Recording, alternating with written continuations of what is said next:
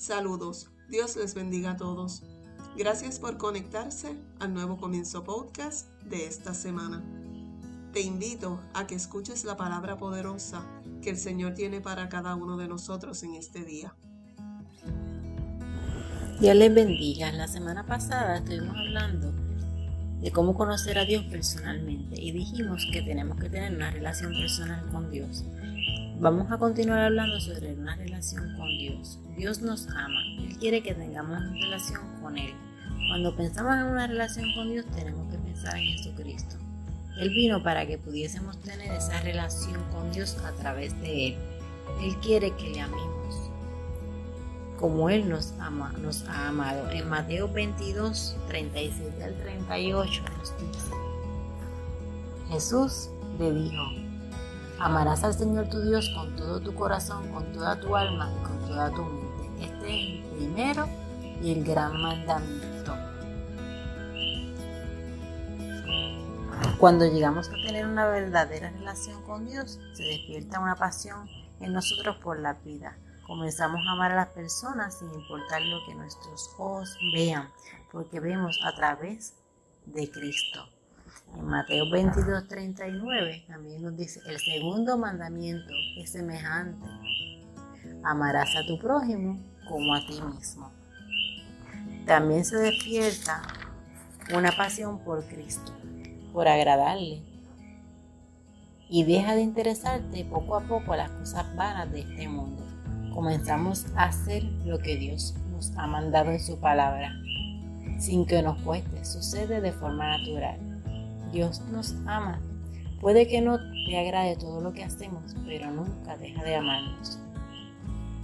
Dios nos ama. Él dijo, dejó a su Hijo para que tengamos una vida eterna en Cristo Jesús, como dice Juan 3:16. De tal manera amó Dios que ha dado a su Hijo unigénito para que todo aquel que en él crea no se pierda, mas tenga vida eterna. Como todo Padre amoroso, tiene reglas pero saben, son para nuestro beneficio, no para el de Él, porque Él sigue siendo Dios, lo obedezcamos o no, lo amemos o no, pensemos que tiene sentido o no lo que Él nos deja en su palabra, o que fuese irrelevante. Él conoce las consecuencias de lo que hacemos o dejamos de hacer, porque eres omnisciente. La Biblia dice que Dios quiere que aprendamos cómo recibir perdón.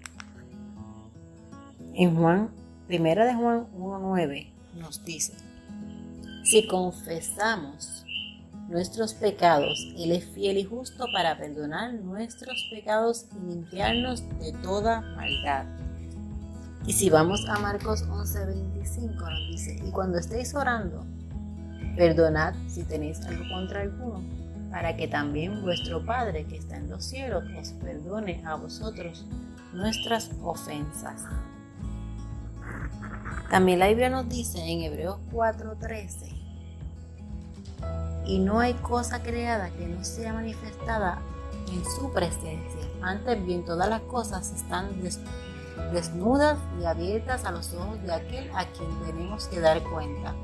Por tanto, teniendo un gran sumo sacerdote traspasó los cielos, Jesús, Hijo de Dios, tengamos nuestra profesión, porque no tenemos un sumo sacerdote que no pueda compadecerse de nuestras debilidades, sino uno que fue tentado en todo según nuestra semejanza, pero sin pecado.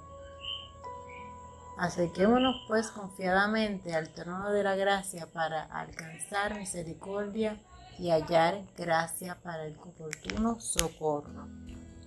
Y ya que fuimos perdonados, ya no solo, solo seremos criaturas de Dios, sino que ahora vamos a ser hechos hijos de Dios, como dice en Juan 1.12.